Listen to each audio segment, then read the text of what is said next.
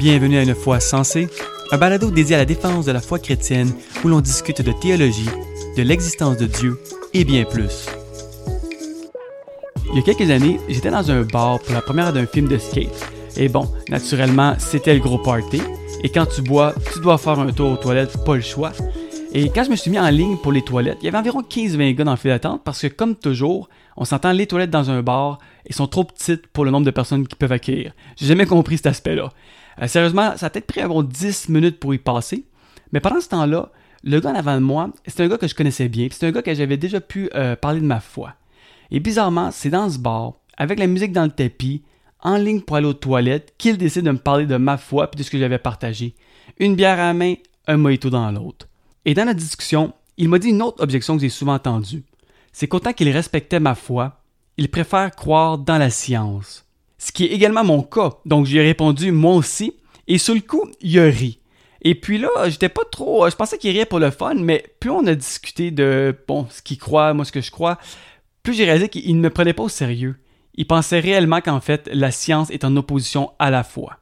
Et dans les derniers siècles, on a vu naître ce combat entre Dieu et la science, comme si parce qu'on croit en Dieu, on ne peut pas croire en ce que la connaissance humaine découvre. Pourtant, euh, bon, en tant que chrétien, si tu crois en Dieu, ben, tu crois que c'est Dieu même qui a donné à l'homme ce pouvoir de raisonnement, euh, d'observation et de réflexion qui nous permet de faire de la science. Donc aujourd'hui, on va parler de cette relation entre la foi et la science. Puis je pense qu'avant de débuter, c'est important de distinguer le rôle de ces deux-là. Euh, premièrement, la religion, quoique je préfère toujours plus dire la foi, ça a comme rôle la spiritualité. Elle touche à cette possible relation avec le divin, euh, l'au-delà ou une réalité transcendante dont l'homme fait partie.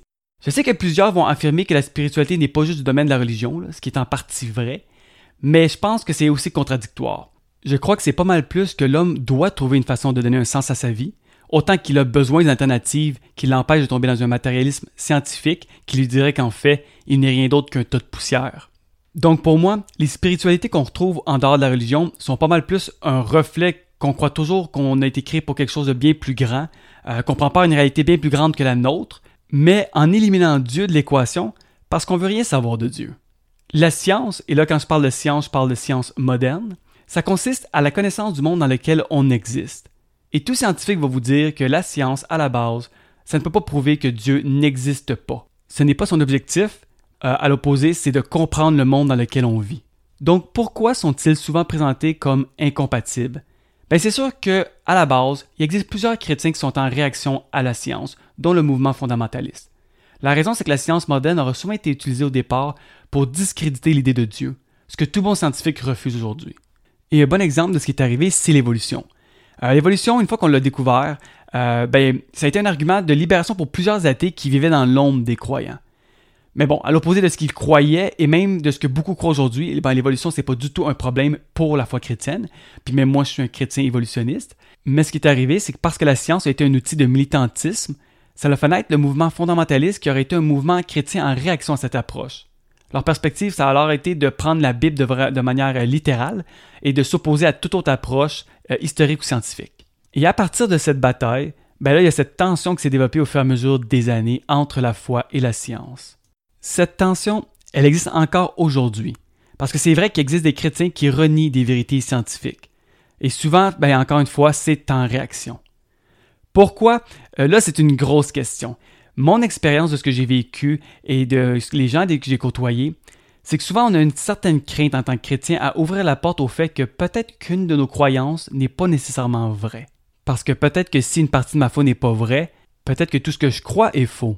Et un des bons exemples euh, de ce combat entre la science et la foi, mais aussi de ce que le chrétien vit comme tension, c'est le récit de la Genèse et la création du monde. Certains chrétiens croient encore que la Terre a été créée il y a 6000 ans, selon une approche très littérale du livre de la Genèse. Et c'est clair que ça va à l'encontre des données scientifiques. Le problème que j'ai rencontré souvent chez les chrétiens par la suite, c'est qu'il y a cette présupposition que si jamais c'est faux, que la Terre n'a pas été créée il y a 6000 ans, ben alors probablement que toute ma foi est fausse au complet. Mais bien sûr, c'est pas le cas.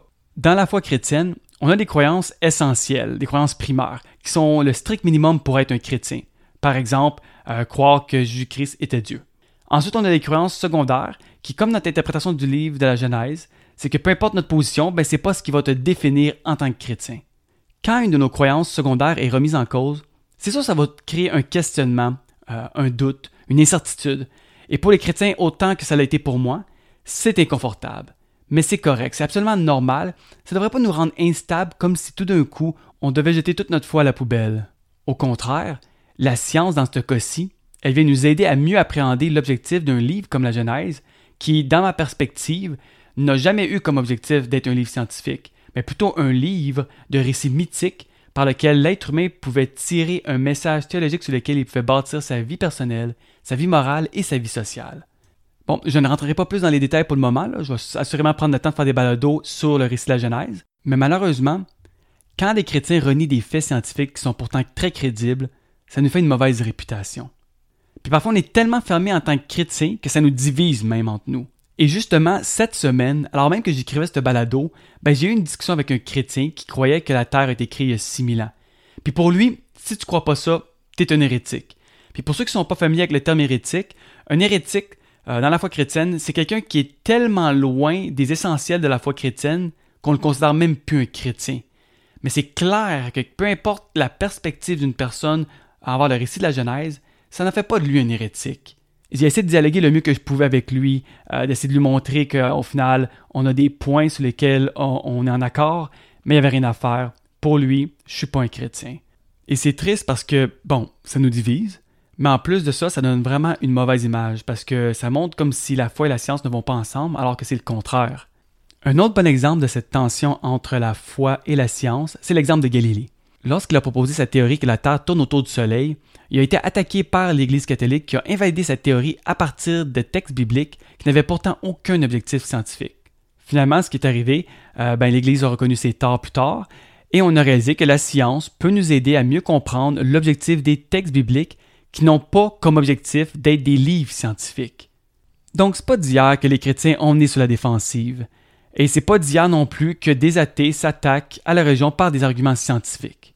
Le chrétien, au lieu d'être en réaction, on doit être ouvert à ce dialogue.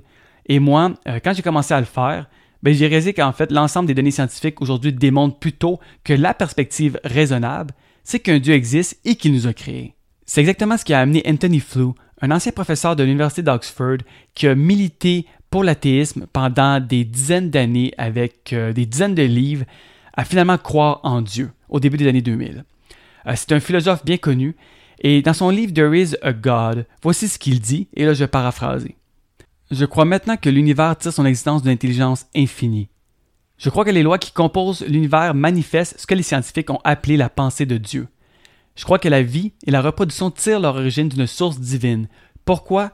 C'est le portrait du monde qui a émergé de la science moderne.